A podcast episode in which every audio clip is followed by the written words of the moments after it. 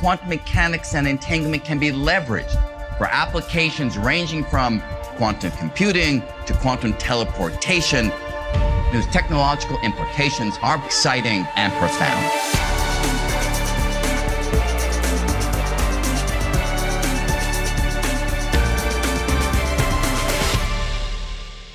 Willkommen bei Rätsel der Wissenschaft, dem Standard-Podcast über die großen Fragen der Menschheit. Ich bin David Rennert. Und ich bin Tanja Traxler. Wir tauchen jeden Mittwoch ein in die ganz großen und ganz kleinen Mysterien unseres Universums. Heute geht es bei uns um Quantenphysik oder besser gesagt um die Frage, welche praktischen Anwendungen die Quantenphysik mit sich bringt. Um keine unserer Podcast-Folgen zu verpassen, abonniert ihr uns am besten bei Apple Podcasts, Spotify und wo auch immer ihr uns am liebsten hört. Die Quantenphysik ist ja ein großer Teilbereich der modernen Physik, der so circa ab 1900 entwickelt worden ist.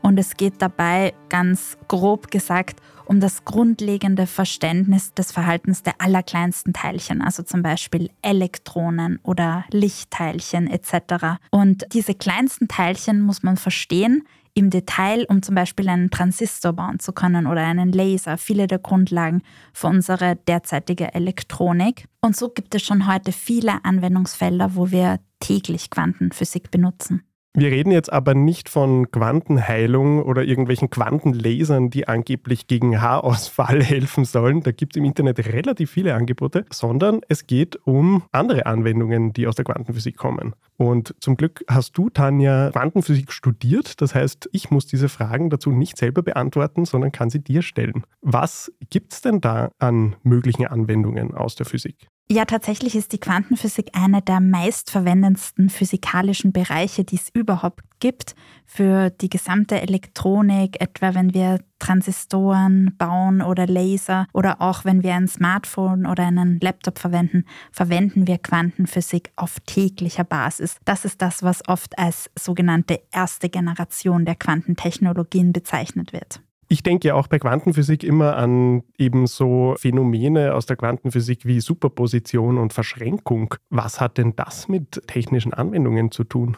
Ja, da sind wir gerade an der Schwelle. Das ist dann die zweite Generation von Quantentechnologien. Und da geht es im Gegensatz zur ersten Generation von Quantentechnologien darum, Phänomene, also ausgefeiltere Phänomene der Quantenphysik, wie eben Superpositionszustände, also Überlagerungszustände auszunutzen. Das heißt ganz einfach, dass Quantenteilchen in einer Überlagerung von mehreren Zuständen zugleich sein können. Zum Beispiel klassisch bei Computern ist 0 oder 1 die Information kodiert. Quantenbits, Qubits sind in einer Überlagerung von 0 und 1. Das ist ein Superpositionszustand und Verschränkung ist auch was ganz Spannendes. Das entzieht sich ja unserer Alltagsvorstellung eigentlich total, oder? Also zwei Zustände, die sich überlagern. Wie ist das dann mit der Verschränkung? Ist das nochmal was anderes? Ja, also die Verschränkung ergibt sich aus der Möglichkeit von Superpositionszuständen. Und im Prinzip geht es bei der Verschränkung darum, dass man zwei oder mehr Teilchen hat, die jeweils in so einem Überlagerungszustand sind und dadurch gegenseitig auch voneinander abhängen. Ja, aber du hast recht. Also so richtig gut verstanden ist das nicht. Es gibt da viele noch konzeptuelle, offene Fragen und es widerspricht natürlich sehr unserer Alltagsintuition. Aber interessanterweise müssen wir die Quantenphysik gar nicht bis ins Letzte verstehen.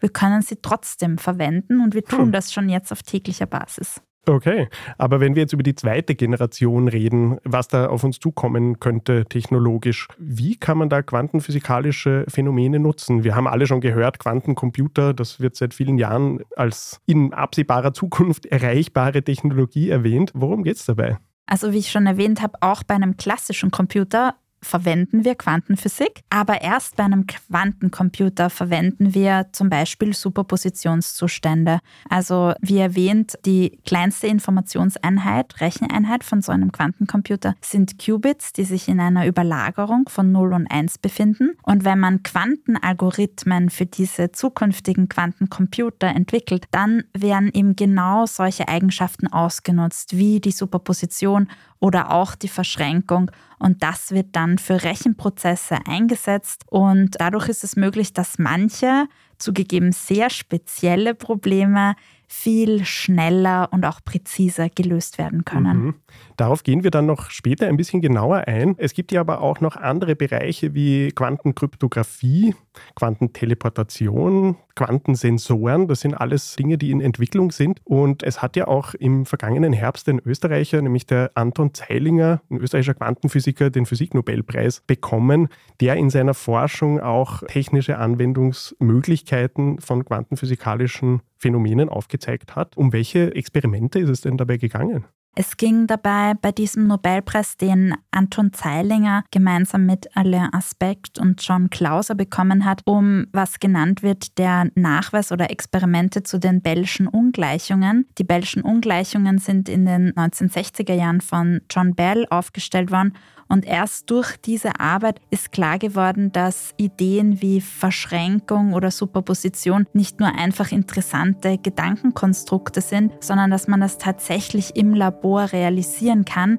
Und das hat unter anderem auch Anton Zeilinger in sehr bahnbrechenden Experimenten gemacht. Dadurch ist es klar geworden, dass man das auch praktisch irgendwie nutzen kann, diese spannenden Phänomene.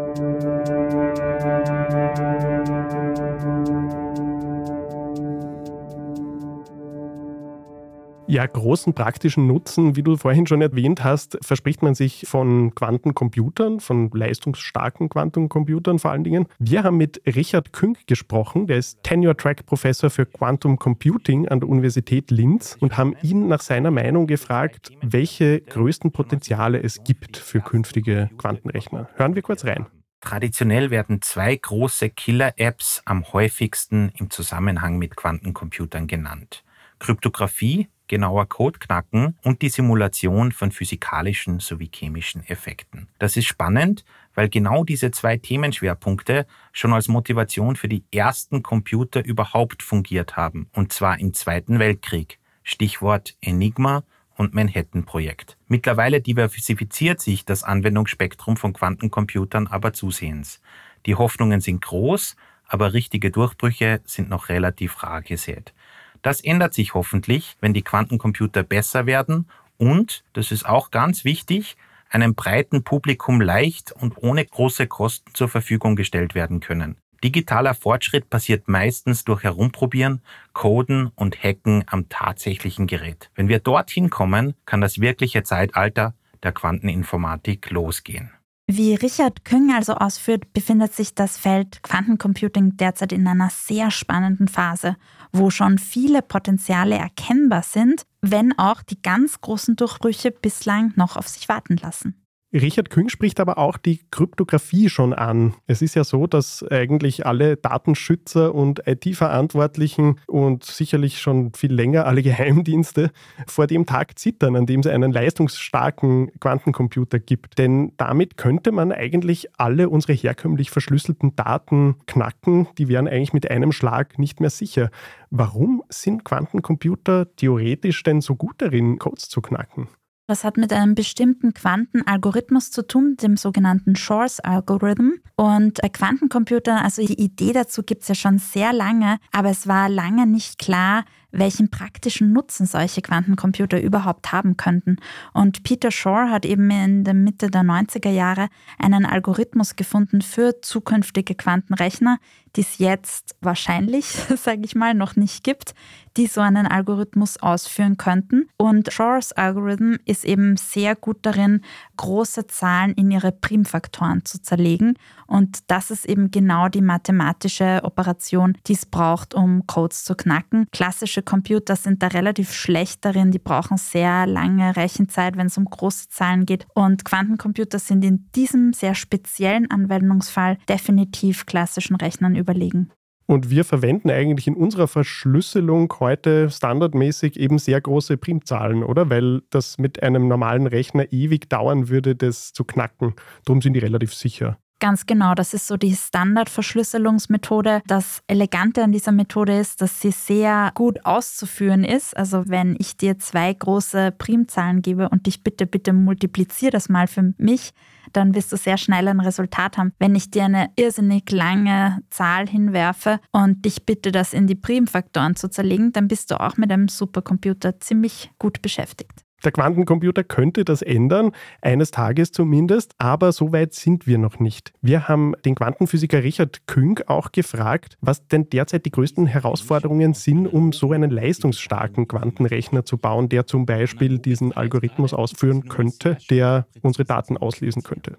Da gibt es einige. Ein großes Problem sind Präzision respektive Fehler. Quantencomputer nutzen Quantenbits, kurz Qubits, und die sind eine Mischung aus analogen und digitalem Informationsspeicher. Und analoge Freiheitsgrade sind nun mal sehr schwer präzise zu modifizieren. Deshalb ist Analogtechnologie heute fast vollständig von Digitaltechnologie abgelöst worden. Und Quantencomputer haben dasselbe Problem. Heute erreichen sie Fehlerraten von 1 zu 10.000. Das ist ziemlich bedachtlich, bedeutet aber, dass von 10.000 elementaren Operationen mindestens eine komplett schief geht. Und mit solchen Odds lässt sich leider kein halbwegs interessantes Problem lösen.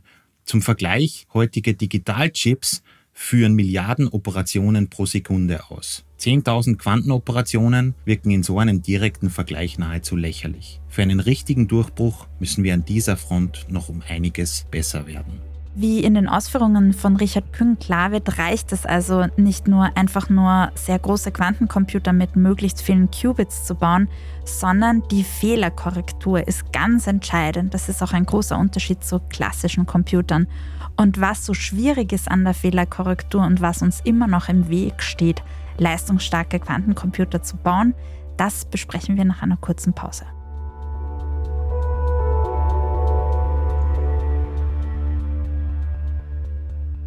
Wir sind gleich wieder zurück.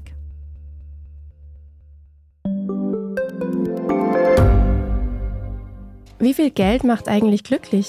Werde ich mit Daytrading reich? Und ist jetzt der richtige Zeitpunkt, um in China zu investieren? Das und mehr sehen wir uns in der neuen Staffel vom Standard-Podcast Lohnt sich das an? Wir, das sind Davina Brumbauer, Alexander Amon und Michael Wendisch. Gemeinsam mit Expertinnen und Experten fragen wir uns, wie ein Pyramidenspiel funktioniert, was eigentlich ein Baby kostet und ob es sich lohnt, in eine Steueroase auszuwandern. Lohnt sich das? Der Standard-Podcast über Geld findet ihr jeden Dienstag auf allen gängigen Podcast-Plattformen. Also Quantenrechner sind nicht nur viel anfälliger für Störungen etwa durch die Umgebung, sondern die Quanteninformation kann auch nicht so einfach kopiert werden. Es gibt da das sogenannte No-Cloning-Theorem, was das Kopieren von Quantenbits verbietet. Und das ist eine enorme Herausforderung, wenn es um die Fehlersuche geht. Bei klassischen Rechnern kann man die Bits einfach kopieren und schauen, ist da irgendwas schiefgegangen. Bei Quantencomputern zerstört man die Information, wenn man sie kopiert kopiert und das macht die Fehlerkorrektur zu einer irrsinnigen Herausforderung. Was so das Problem dabei ist, auch dazu haben wir mit dem Quantenphysiker Richard Kühn gesprochen. Hier kann ich nahtlos an den vorherigen Punkt anknüpfen. Es sind nämlich die Fehler, die das Problem sind. Die Fehlerkorrektur ist ein spannender Lösungsansatz. Die grundlegende Idee ist, Information redundant und dezentral auf viele Speichermedien aufzuteilen. Wenn so ein Teil ausfällt, ist das nicht weiter schlimm. Dieses Prinzip wird heute bei Festplatten und im Mobilfunk angewendet, funktioniert aber auch für Quantencomputer. Solange wir die Anzahl der tatsächlichen Informationsträger groß genug wählen, können solche Quantum Error Correcting Codes tatsächliche Quantenfehler quasi auf Null drücken. Dabei gibt es im Großen und Ganzen zwei Challenges. Erstens, die Quantenfehler müssen klein genug sein. Und zweitens, es gibt einen beachtlichen Overhead zwischen geschützter Quanteninformation und der Anzahl tatsächlicher Quanteninformationsträger, zum Beispiel Qubits, die dafür benötigt werden. Also die Wissenschaftler und Wissenschaftlerinnen müssen also diese Fehlerkorrektur dramatisch verbessern, damit wir leistungsfähigere Quantencomputer haben können. Wenn wir dann einmal dort angelangt sind, werden solche Quantenrechner dann irgendwann unsere heutigen Computer ersetzen können? Das ist eher nicht anzunehmen, eher ergänzen, wobei das natürlich sehr spekulativ ist. Aber man muss sagen, zum Beispiel ein klassischer Computer wie ein Smartphone, das ist ein wirklich schon sehr gut entwickeltes Gerät, das so ein breites Spektrum von Anwendungen sehr gut und präzise erfüllt. Der Vorteil von einem Quantencomputer könnte eher darin liegen, dass sehr spezielle Probleme, zum Beispiel in der Wissenschaft oder in der Medizin, in anderen Bereichen, viel effizienter angegangen werden können. Aber es ist eher nicht davon auszugehen, dass wir bald alle mit einem Quantenhandy herumlaufen. Leider nicht. Aber für sehr spezielle Anwendungsfälle. Ja, zum Beispiel, welche konkreten Anwendungsmöglichkeiten gäbe es denn mit so einem leistungsfähigen Quantencomputer? Wir haben schon über Codeknacken gesprochen, das ist eins der Anwendungsfelder. Oder auch Quantencomputer sind eben durch diese Superpositionszustände und Verschränkung, indem sie das ausnutzen, sehr gut darin, alle möglichen Probleme zu lösen, die so paralleles Rechnen erfordern. Das ist zum Beispiel beim klassischen handlungsreisenden Problem eine wichtige Frage. Also es könnte in der Logistik Quantencomputer vorteilhaft sein, um die effizienteste Route zu berechnen, um verschiedene Ziele abzuklappern oder auch im Grenzbereich von Quantencomputing und künstlicher Intelligenz. Da liegen sehr große Hoffnungen. Beim Machine Learning zum Beispiel, also wenn es um Optimierungsprobleme geht, da ist paralleles Rechnen, wie es eben durch Quantencomputing möglich ist. Das ist genau das, was man braucht, um das effizient voranzutreiben. Also in diesem Feld, was Quantum AI genannt wird, da liegen sehr große Zukunftshoffnungen, dass das auch das Feld der künstlichen Intelligenz enorm beschleunigen könnte, wenn hier leistungsstarke Quantenrechner zum Einsatz kommen. Ein nochmal komplett anderes Anwendungsfeld wäre in der Medizin, wenn es um die Suche nach neuen Wirkstoffen geht. Mhm. Wie könnten da Quantencomputer helfen? Also dieses Gebiet wird oft auch Quantenchemie genannt. Wenn man neue Wirkstoffe sucht, interessiert einen ja, wie bestimmte Moleküle im Körper an bestimmte Rezeptoren andocken. Wenn man das ganz genau berechnet, dann braucht man auch wiederum Quantenphysik. Ja. Und um genau zu sehen, wo irgendwelche Elektronen irgendwo hinpassen etc. Insofern, weil Quantencomputer eben schon auf der Quantenphysik basieren, ist dann die Simulation oder auch die Berechnung solcher Quanten quantenphysikalischen Systeme natürlich viel präziser, als wenn man das versucht mit einem klassischen Rechner zu rechnen. Also auch wenn es darum geht, in der Zukunft mal neue Arzneimittel zu finden, könnten womöglich Quantencomputer klassischen überlegen sein. Das wären natürlich ziemlich positive Anwendungen. Dass man mit einem guten Quantenrechner auch sehr viel Unheil anrichten kann, liegt auf der Hand. Über Codeknacken haben wir ja geredet. Aber es ist auch so, dass eigentlich die Quantenkryptographie heute eigentlich schon weiterentwickelt ist, mutmaßlich zumindest als Quantencomputer, oder? Also es gibt auch einen Schutz vor den Quantencomputern, die unsere Daten auslesen könnten. Ja, ganz genau. Wir nehmen das vielleicht so im Alltag nicht so wahr, aber tatsächlich gibt es gerade einen Wettlauf um die Sicherheit unserer Daten zwischen Quantencomputing und Quantenkryptographie. Quantencomputer, leistungsstarke Quantencomputer würden ermöglichen, die gängigen Verschlüsselungsverfahren zu knacken. Und alle Daten, die irgendwo abgelegt sind, wären mit einem Schlag knackbar, wenn ein leistungsstarker Quantencomputer online geht. Die gute Nachricht ist, es gibt auch Quantenkryptographie und die bietet eben einen Schutz vor solchen Knackversuchen durch Quantencomputer. Und sie ist eben im Gegensatz zu klassischen Verschlüsselungsverfahren, die einfach basierend auf ihrer langen Berechnungszeit sicher sind, ist sie prinzipiell sicher durch die Naturgesetze.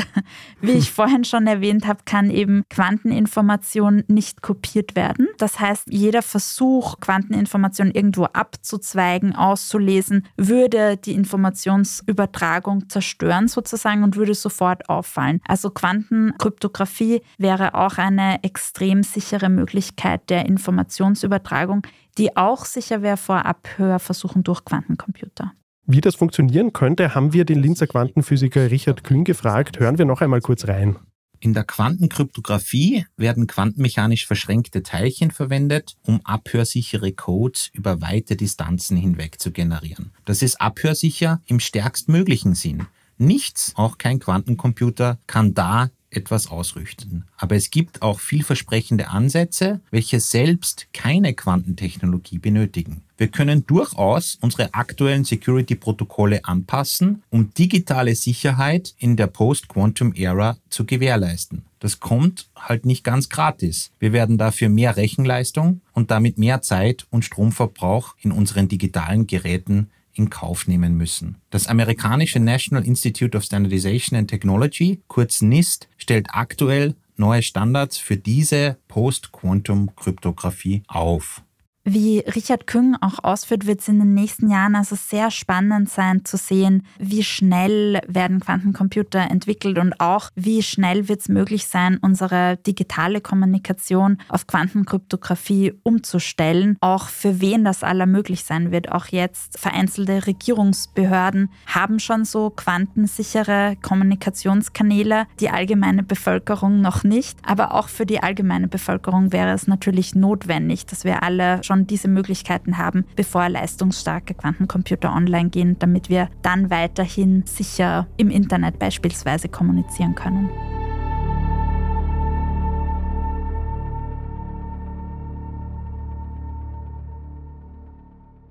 Ich habe ja vorher am Beginn schon kurz anklingen lassen, es ist ja faszinierend, wenn man ein bisschen schaut, die Quantenphysik, wahrscheinlich weil es für Laien sehr komplex wirkt, ist ein sehr starkes Projektionsfeld auch für Pseudowissenschaft und für reine Abzocke. Also es ist wirklich erstaunlich, was man alles findet, was angeblich auf quantenphysikalischen Phänomenen beruht und sehr viel Geld kostet, Geräte, die alles Mögliche versprechen, nur nicht seriös sind, eindeutig. Dann hatten wir aber auch den Begriff zu Beginn der Teleportation, Beamen. Gehört Beamen jetzt auch zum Quantenquatsch oder ist das eine wirkliche Möglichkeit, die sich mit Quantenphysik ergibt?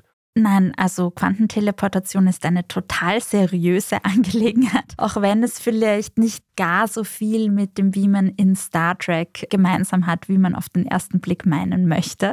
Also beim Beamen, so im Science-Fiction-Verständnis, geht es ja darum, Materie von einem Ort an einen anderen weit entfernten Ort zu befördern. Bei der Quantenteleportation geht es im Prinzip darum, Quantenzustände von einem Ort an einen anderen Ort zu befördern. Also ich habe zum Beispiel ein Elektron an einem bestimmten Ort und ich teleportiere ganz genau diesen Quantenzustand des Elektrons an einen anderen Ort, zu einem anderen Elektron. Dadurch geht der Ursprungszustand verloren verloren. Wie schon vorhin erwähnt, können wir keine Quantenzustände kopieren. Also beim Ursprungselektron geht der Zustand verloren. Aber das andere entfernte Teilchen hat dann diesen Zustand. Und für Quantenphysikerinnen ist das dann ident. Es ist ununterscheidbar. Also das ferne Teilchen nimmt instantan die Eigenschaften des anderen Teilchens an und ist dann im Endeffekt nicht mehr unterscheidbar von dem ursprünglichen Teilchen, obwohl es ursprünglich ein anderes war. Ganz genau. Und das ist schon genug für Quantenphysikerinnen zu sagen, juhu, ich habe es gebeamt. Kann man daraus irgendeine Anwendungsmöglichkeit erdenken? Gibt es da Ideen? Ja, das wird auch schon jetzt eingesetzt. Zum Beispiel bei Quantenkryptographie kommt das zum Einsatz. Und Quantenkryptographie ist ja auch schon jetzt das Feld, was schon am weitesten fortgeschritten ist. Also quantenkryptografische Devices kann man sich schon seit Jahren kaufen. Inzwischen kann man sich auch Quantencomputer privat kaufen. Die können noch nicht wahnsinnig viel. Kosten aber wahrscheinlich wahnsinnig viel. Vermutlich kommt auch immer darauf an, wie groß und welche Form von Quantencomputern. Aber Quantenkryptographie ist definitiv schon eine kommerzielle Angelegenheit. Aber wenn wir jetzt von leistungsstarken Quantencomputern sprechen, was denkst du, wie lange wird es dauern, bis wir solche Rechner sehen? Hm, sehr schwierige Frage, wo schon sehr viele kluge Menschen Antworten gegeben haben, die sich dann als völlig falsch herausgestellt haben. Vermutlich Jahrzehnte. Es kommt halt auch immer darauf an, was genau, welches konkrete Problem dieser Quantencomputer lösen soll. Es gibt zum Beispiel der Quantenrechner von Google. Da gab es schon vor ein paar Jahren Publikationen, wonach der ein Problem gelöst haben will, was kein klassischer Computer so schnell lösen kann. Da könnte man sagen, ja, also der Quanten Vorteil, wie das genannt wird, ist erreicht. Das war aber halt ein sehr akademisches Problem und es ist auch fraglich, ob das wirklich nicht klassische Supercomputer auch so schnell lösen können. Also wenn wir über so sehr kleine, isolierte Probleme sprechen, die ein bestimmter Quantencomputer lösen können soll, dann sind wir vermutlich nur noch ein paar Jahre entfernt oder womöglich gibt es die schon, wenn es um wirklich sehr leistungsstarke Quantencomputer geht, die sehr effektiv Code knacken oder andere ein bisschen breitere Anwendungen ausführen können, dann wird es wohl leider noch etwas länger dauern. Ja, sehr spannend. Klingt aber jedenfalls so, als wären wir irgendwie an der Schwelle eines neuen Technologiesprungs. Wir werden sicher am Thema dranbleiben und nicht das letzte Mal über Quantenphysik gesprochen haben. Für heute sagen wir Danke fürs Zuhören. Wir freuen uns, wenn ihr nächste Woche wieder dabei seid bei Rätsel der Wissenschaft. Jeden Mittwoch überall, wo es Podcasts gibt. Ich bin David Rennert. Und ich bin Tanja Traxler. Diese Folge wurde von Christoph Grubitz produziert. Bis zum nächsten Mal. Bis dann. And this year's Nobel Prize in Physics has been awarded to Alana Spey, John Clauser, and Anton Zeilinger, establishing that Einstein's conventional view of reality is ruled out, that quantum entanglement is real,